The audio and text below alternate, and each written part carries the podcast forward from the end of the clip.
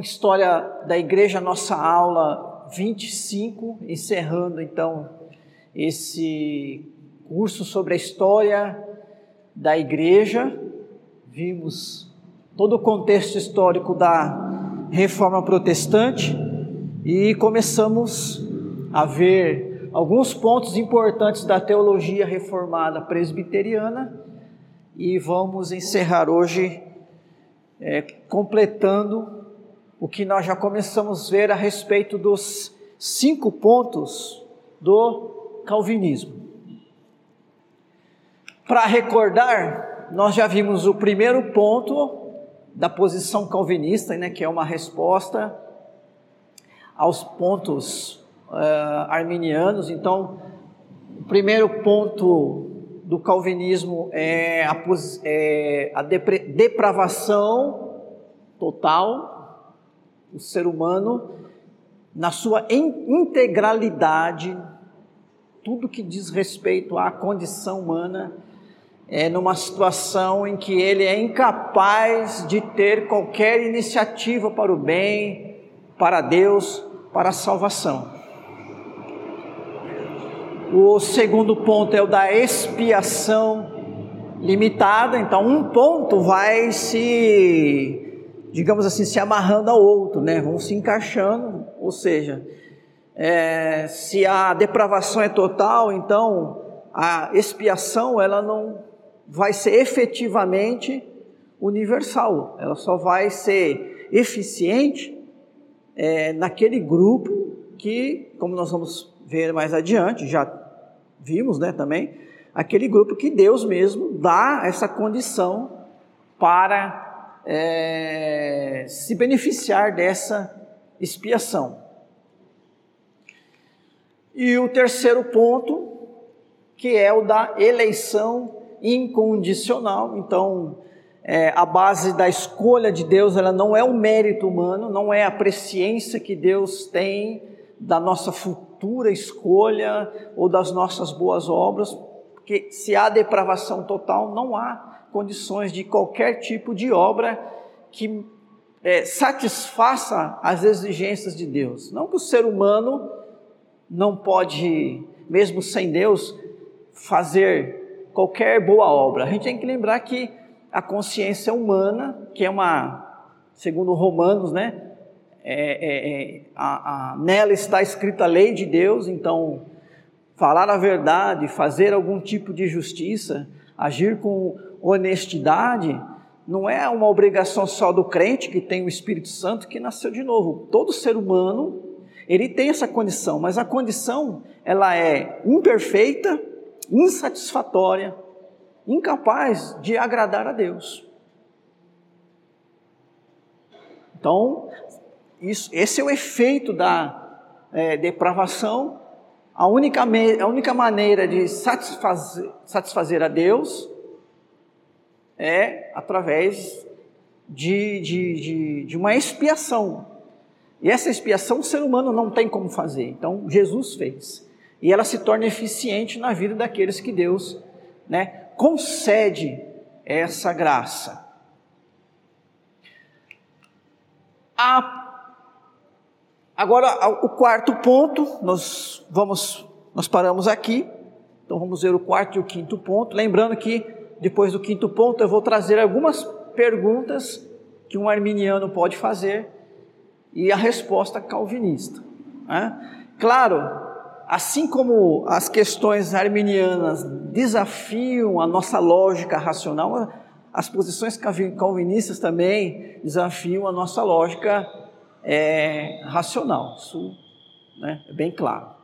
Então a posição arminiana, a quarta posição arminiana. Então, segundo essa posição, o pecador pode eticamente rejeitar a graça. Ou seja, Deus oferece a graça, apesar dela ser né, algo maravilhoso, mas na posição arminiana diz: não, Deus está me dando isso, apesar de ser lindo, maravilhoso, eu não quero. Não quero. Né? Porque veja, assim como os pontos do calvinismo vão se entrelaçando, para que não haja contradição entre eles, né? Um, um vá se encaixando com o outro, também é a posição arminiana, ou seja, se é a liberdade, a liberdade inclusive de dizer não para Deus, mesmo que Deus esteja oferecendo vida eterna, salvação, perfeição, santidade, eu posso dizer não, ou seja, é uma questão de liberdade absoluta. Né? Eu sou livre, inclusive, para dizer não para Deus, por mais que isso seja loucura. Mas o, o, para que não haja contradição, o, o, arminianismo ele também tem que ir encaixando as suas, né, o seu posicionamento, assim como o calvinismo. Bom, então Deus faz tudo o que pode para salvar os pecadores. Estes, porém, sendo livres, podem resistir aos apelos da graça. Se o pecador não reagir positivamente, o Espírito não lhe pode conceder vida, ou seja, o Espírito Santo ele está limitado. Né? Eu tenho um poder tal que eu só, o Espírito Santo só vai agir em mim com a minha autorização. Eu permito que o Espírito Santo opere em mim. Afinal, eu sou livre.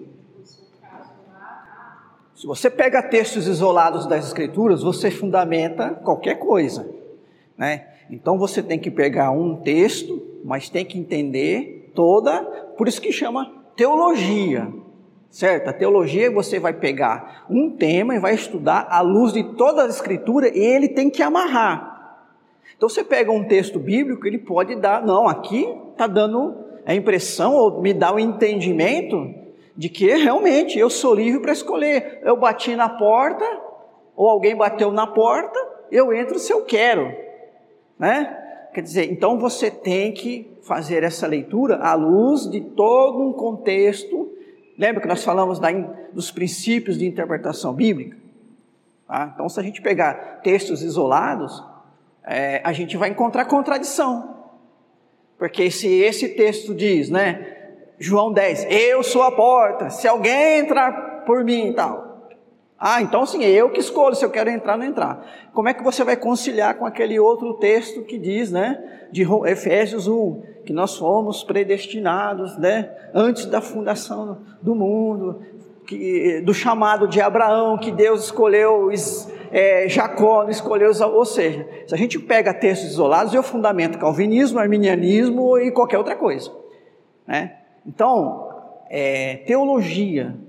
A teologia é, é embora a Bíblia, é, ela, como nós vimos, com a reforma, ela está na mão de todas as pessoas, todo mundo tem o, o seu direito de ler, entender, interpretar e ter a sua vida com Deus, mas ela é uma tarefa árdua que requer um conhecimento pleno, total e excelente das Escrituras. Então qualquer um pode ler a Bíblia, fazer uma devocional em cima dela, mas a gente tem que entender que fazer teologia é uma coisa um pouquinho mais complexa, né?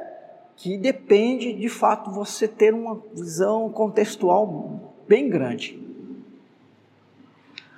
Então, se o pecador não reagir positivamente, o Espírito não lhe pode conceder vida. Portanto, a graça de Deus não é infalível nem irresistível. O homem pode frustrar a vontade de Deus para a sua salvação. Então, eu quero te salvar. Não, mas eu não quero. É, você pode falar, não, na prática isso não vai acontecer. Na prática ninguém vai rejeitar a salvação. Mas nós estamos falando de teologia, estudo, o, o, o gia ali, né, o logia vem do grego, o estudo, ou seja, a gente tem que entender qual é a teoria, qual é a base teórica, certo? Pode ser que na prática ninguém diga não a Deus, mas o arminianismo está dizendo, né? Que sim, alguém pode dizer. Você conhece alguém? Eu não conheço, né? Mas está dizendo que alguém pode. Então, a posição calvinista, em resposta ou em contraposição à posição arminiana, a graça é irresistível.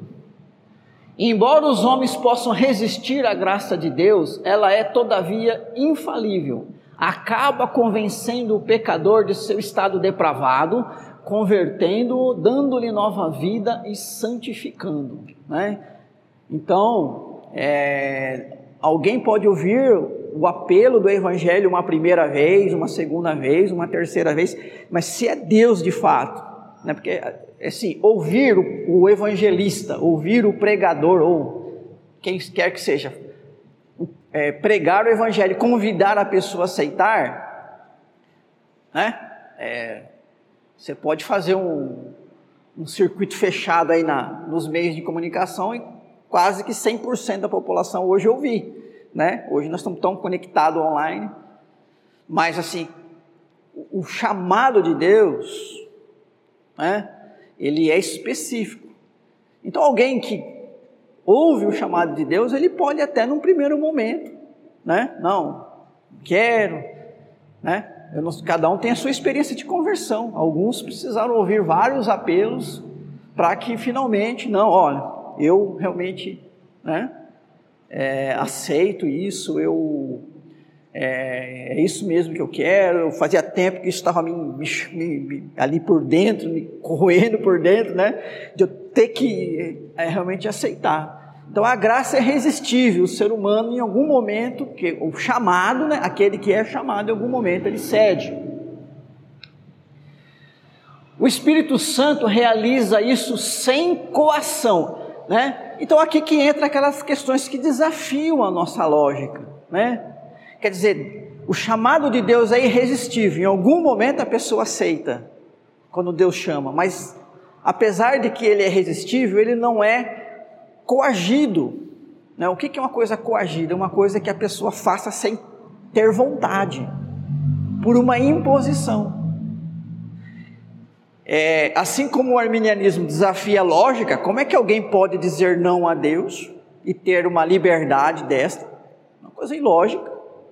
Né? Assim também, o, o, a posição calvinista também desafia a nossa lógica, né? mas é, é, Deus, ele não. É, ninguém vem obrigado a Deus, ninguém está no corpo de Cristo e está porque não ama a Cristo,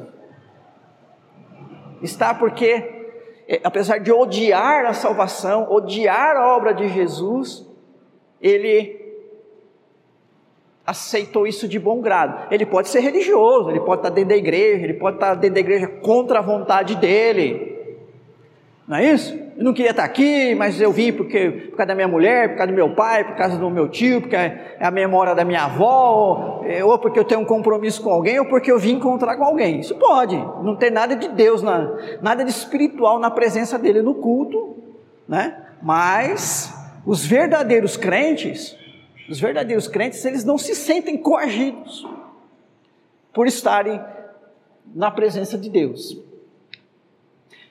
É como o rapaz apaixonado que ganha o amor de sua eleita e ela acaba casando-se com ele livremente. Então, se a gente pensar, é... ah, eu casei com fulano porque eu, eu escolhi. Na verdade, você cedeu à pressão do amor e da paixão, não é isso? É, é. foi livre, foi livre, mas a motivação que havia dentro de você era muito mais forte do que o seu próprio querer. Né? Oi? Não É. é. Deus age e o crente reage livremente. Então, Veja, não é que o calvinismo inibe a liberdade, não. O calvinismo está dizendo que não existe liberdade. Ele está dizendo que a liberdade humana, ela, ela é uma resposta ao agir de Deus. Deus age de tal maneira que eu livremente vou responder a Deus. Quem se perde tem consciência de que está livremente rejeitando a salvação. Veja, uma coisa importante, porque se não houvesse liberdade, né, é, como você condenaria alguém que não aceitou? Né? Qualquer um que está fora do corpo de Cristo, da igreja invisível, ele está, está, e é responsabilidade dele estar lá. Alguns escarnecem de Deus, outros se enfurecem, outros adiam a decisão, outros demonstram total indiferente, diferença com a, para com as coisas sagradas, sagradas. Todos, porém, agem livremente. Então, a liberdade ela não é inibida, mas ela não é, como no arminianismo, a causa, mas é a resposta. Deus age de tal maneira que o agir dele é irresistível, mas a minha resposta é livre. É difícil a gente conciliar na lógica racional isso, né?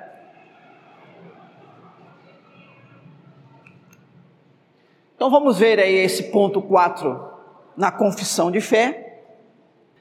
Todos aqueles que Deus predestinou para a vida, e só esses é ele servido no tempo por ele determinado e aceito, chamar eficazmente pela sua palavra e pelo seu espírito, tirando-os por Jesus Cristo daquele estado de pecado e morte em que estão por natureza e transportando-os para a graça e salvação.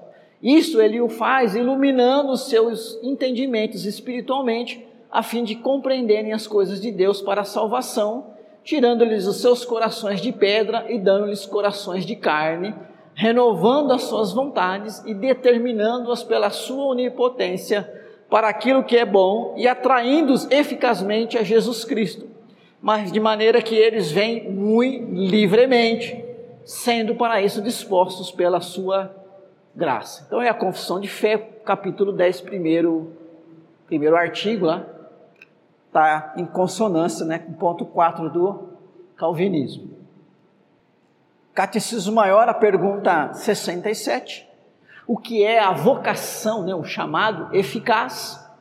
Vocação eficaz é a obra do poder e graça onipotente de Deus, pelo qual do seu livre e especial amor para com os eleitos, e sem que neles o leve a isto, ele, no tempo aceitável, os convida e atrai a Jesus Cristo pela sua palavra e pelo seu espírito, iluminando os seus entendimentos de uma maneira salvadora, renovando e poderosamente determinando as suas vontades, de modo que eles, embora em si mortos pelo, no pecado, tornam-se por isso prontos e capazes de livremente responder à sua chamada e de aceitar e abraçar a graça nela oferecida e comunicada. Né?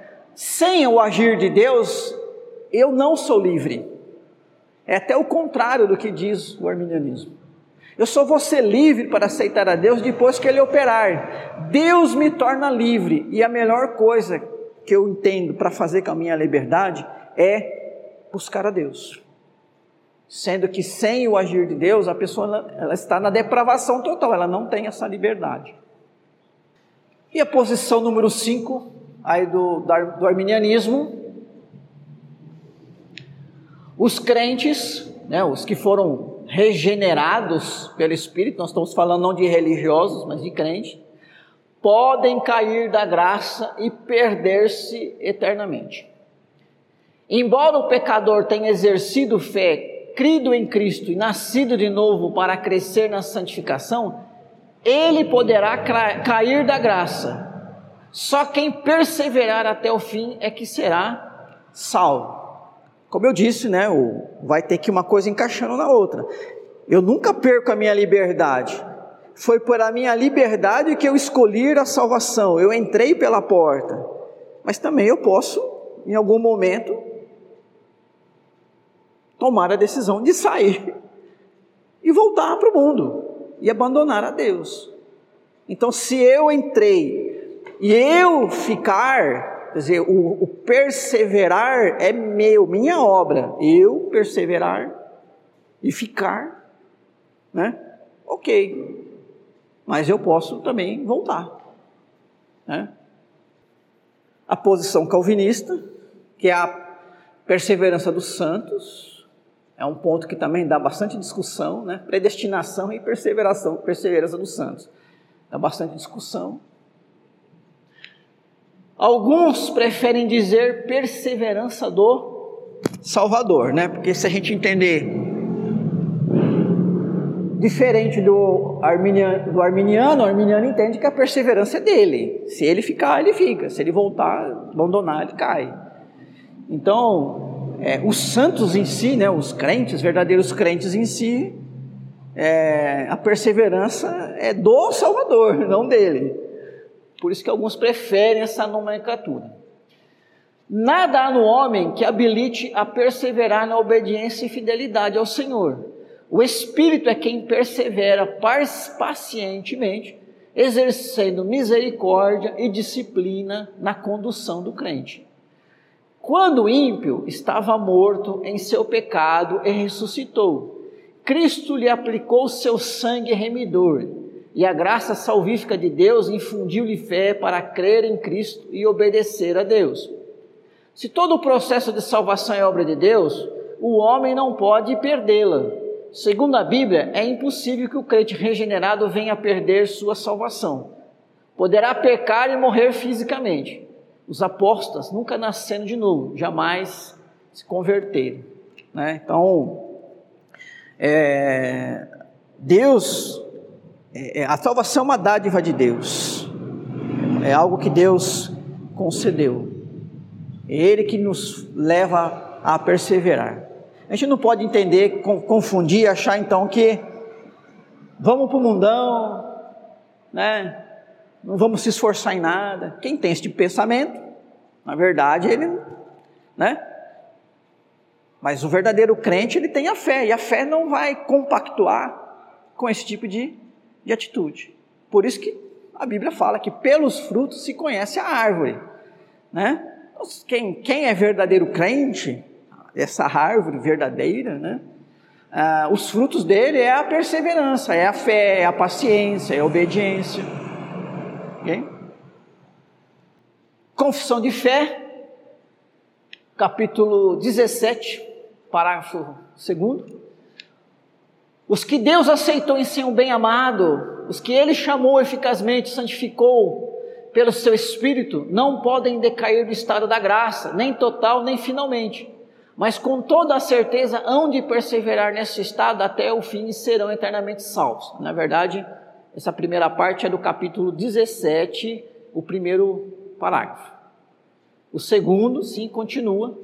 Esta perseverança dos santos não depende do livre-arbítrio deles, mas da imutabilidade do decreto da eleição, procedendo do livre e imutável amor de Deus Pai, da eficácia do mérito e intercessão de Jesus Cristo, da permanência do Espírito da semente de Deus nele e da natureza do pacto da graça e todas essas coisas vêm a sua certeza e infalibilidade. Né? Então, se a minha salvação depende da minha obra, se Deus me escolheu e me concedeu a salvação, Deus é imutável.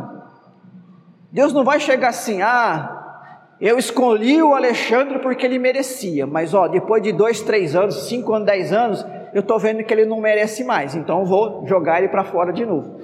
Ela não depende de mim, não é? Então, isso que eu falei, é, uma coisa tem que ir amarrando a outra. Né? Se a eleição é incondicional, significa que tudo que eu recebi veio de um Deus que é imutável, um Deus que não erra, um Deus que ele não faz apostas, tentativas. Né? Deus não fala assim, eu vou fazer uma tentativa com fulano, vou dar fé, vamos ver. Se ele for para frente, beleza. Se ele não for, eu tiro e ele que volte para o mundão. Isso é coisa humana, tentativa. Coisa de quem não tem certeza, não tem conhecimento pleno, não tem todo o poder. Nós estamos entendendo, né, que quando Deus decreta alguma coisa, é infalível, é imutável, porque é perfeito. Ele faz tudo com perfeição e Deus não faz coisas temporárias, né? É, é, com prazo de validade. O que ele faz é dentro do seu tempo. Para dizer a verdade, Deus não tem um tempo, porque Ele é atemporal. Então é dentro de um propósito divino, né? que é eterno. Assim é o agir de Deus. Catecismo Maior, a pergunta 80. Poderão os crentes verdadeiros ter certeza infalível de que estão no estado da graça e de que nesse estado perseverarão até a salvação?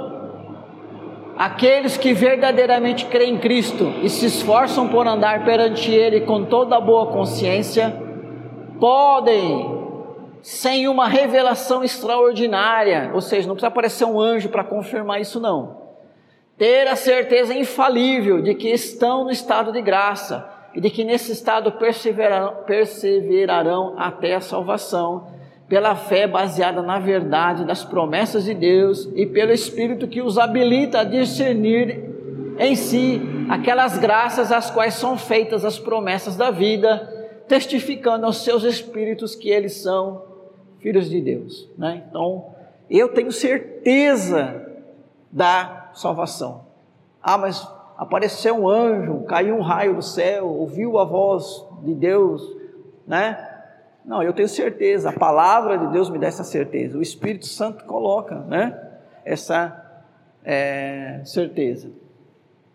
Crentes que têm dúvidas, é, ou lhe falta maturidade, ou lhe falta conhecimento, ou não são crentes verdadeiros, são religiosos, né? são crentes formais, tá? mas se forem crentes verdadeiros, eu, eu não sei se eu já li esse texto aqui nesse curso, mas tem um, um texto da Confissão de Fé que fala assim que é possível que em algum momento, um momento de grande tribulação, de grande luta, que a fé vacile por um tempo.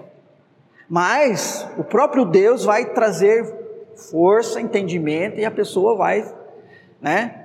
É, porque existem momentos da vida que elas são turbulentas, então, diante de coisas, né? Vamos pegar a experiência de Jó. Jó, no final, no começo ele já disse: Deus tirou, Deus deu, Deus tirou.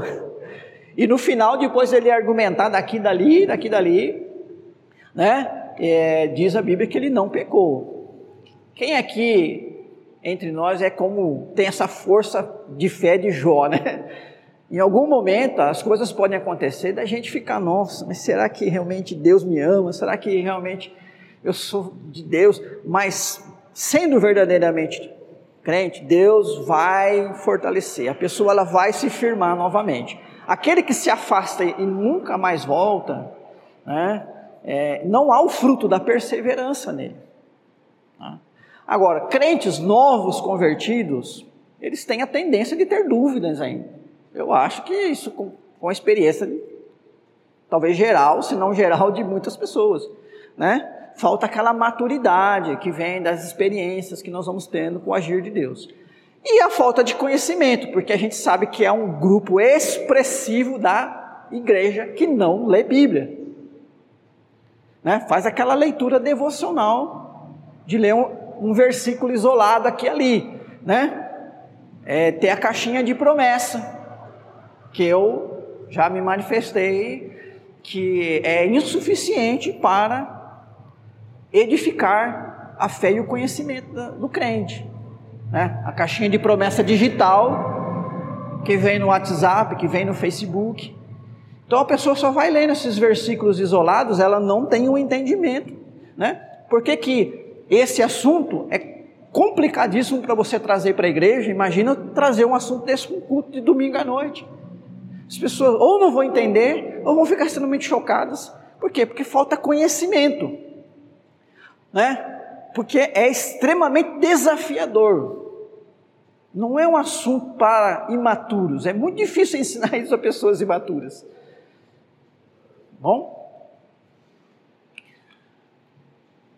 Bom, alguns questionamentos aí, a maioria já foi dada a resposta. A primeira argumentação é: olha, a predestinação é arbitrária e parcial? A resposta: Deus não tem obrigação de salvar ninguém, pois todos os pecadores estão condenados, mas Ele reserva para si o direito de ter misericórdia de quem quer ter misericórdia, e assim salva alguns, perdendo-se os demais por sua própria culpa. A justiça de Deus permanece santa e perfeita desta forma, pois ninguém é tratado com injustiça. Todo mundo já está perdido. Não é que Deus está sendo arbitrário e parcial, mas a condenação é para todos. Romanos, né? É, todos pecaram e carecem da glória de Deus. Romanos 3, Romanos 5. Assim como a morte entrou o pecado no mundo e, e, é, é, e pelo pecado da morte, como todos morrem, assim todos são pecadores. Mas então Deus, ele é justo com quem ele salva, ele é justo com quem é condenado. A predestinação é fatalismo. O ser humano não passa de uma marionete? Pergunta também, né? Então, fatalismo é crença pagã, em que tudo acontece por força cega, amoral, impessoal, insensível, não inteligente sem um propósito que glorifique a Deus. A predestinação é decreto de Deus, infinitamente sábio e santo, soberano, que em seu plano perfeito visa a sua glória e o bem dos seus filhos. Então, tudo que está acontecendo não é coisa do acaso, mas de um propósito maior de Deus. E que um dia a gente vai estar na glória, vai poder ter uma compreensão, né, disso tudo.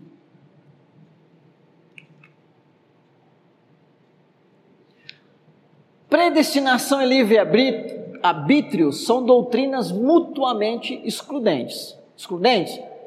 Ou uma ou outra é verdade, então, é, não tem conciliação entre as duas. Duas coisas tão diferentes podem ser harmonizadas. Então, por exemplo, a Bíblia é a palavra de Deus, mas foi escrita por homens.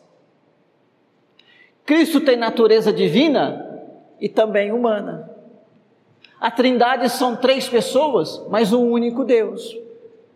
O homem é corpo e alma, ou seja, material e espiritual. Então veja, duas coisas tão diferentes, duas coisas que parecem irreconciliáveis, mas que nós aceitamos e não temos dificuldade.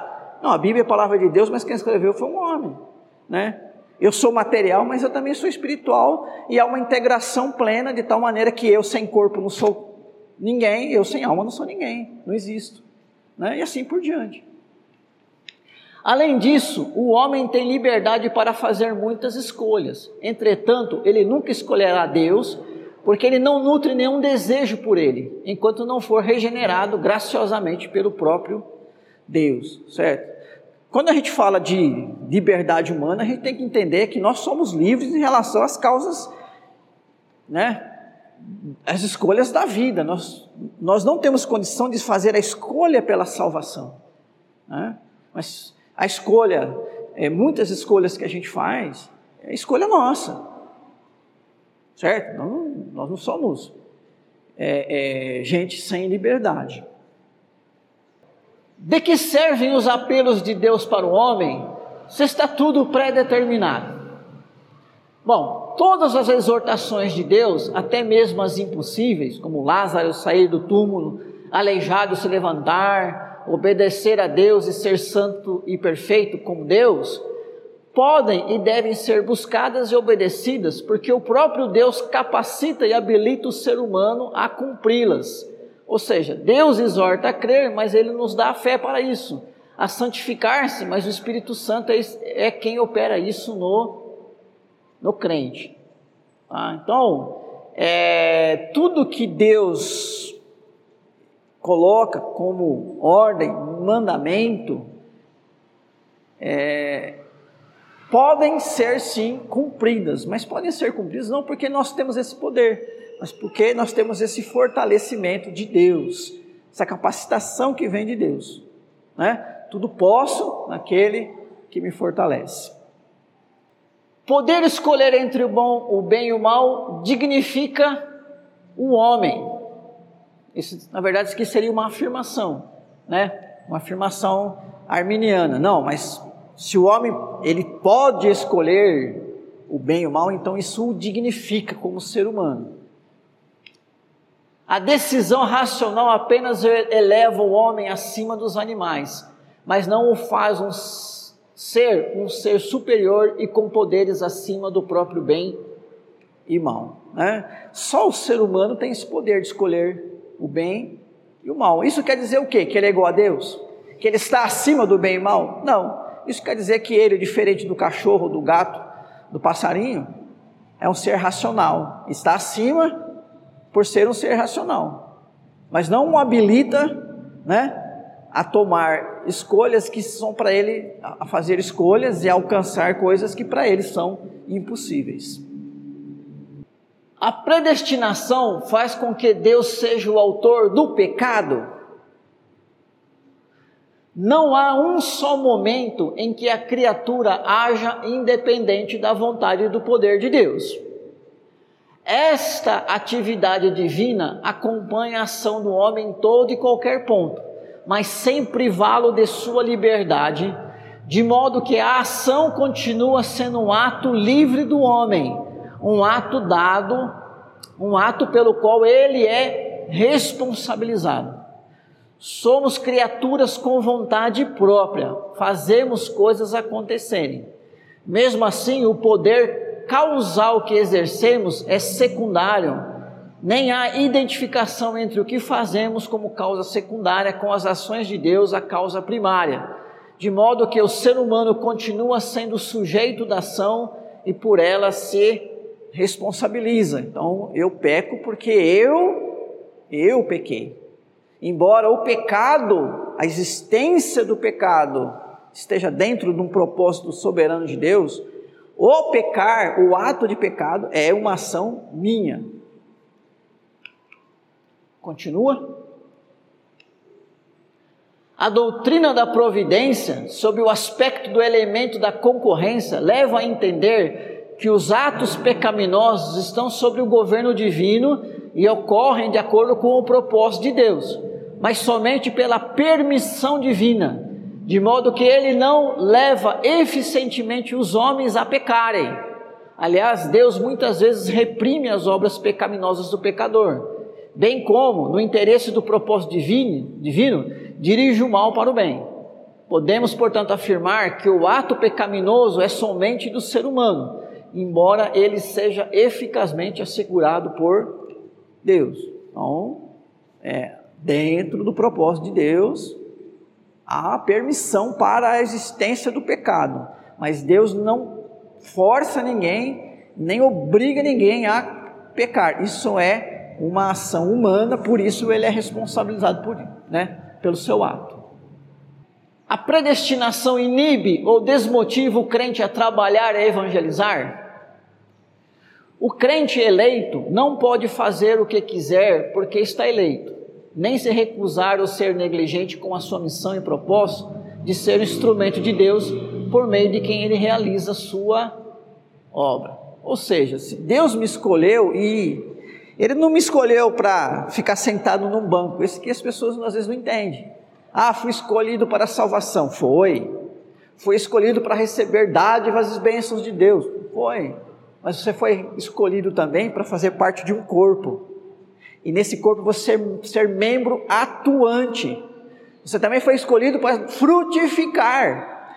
E foi escolhido também para pregar a palavra, para levar essa mensagem como obra de Deus de chamar para o chamado de outras pessoas. Né? Então, não inibe ninguém evangelizar, não, porque justamente a escolha ela é ampla. Ela escolhe para conceder salvação, mas escolhe também para o serviço, para o ministério, né? Então, é, a, isso é muito claro nas Escrituras. O próprio Jesus deixa isso muito claro a respeito do serviço cristão. H. Não é necessário evangelizar a todas as pessoas. Se Deus já tem os seus escolhidos que serão salvos, Deus conhece os eleitos, os crentes, os eleitos, seus instrumentos para anunciar a salvação, não sabem quem eles são.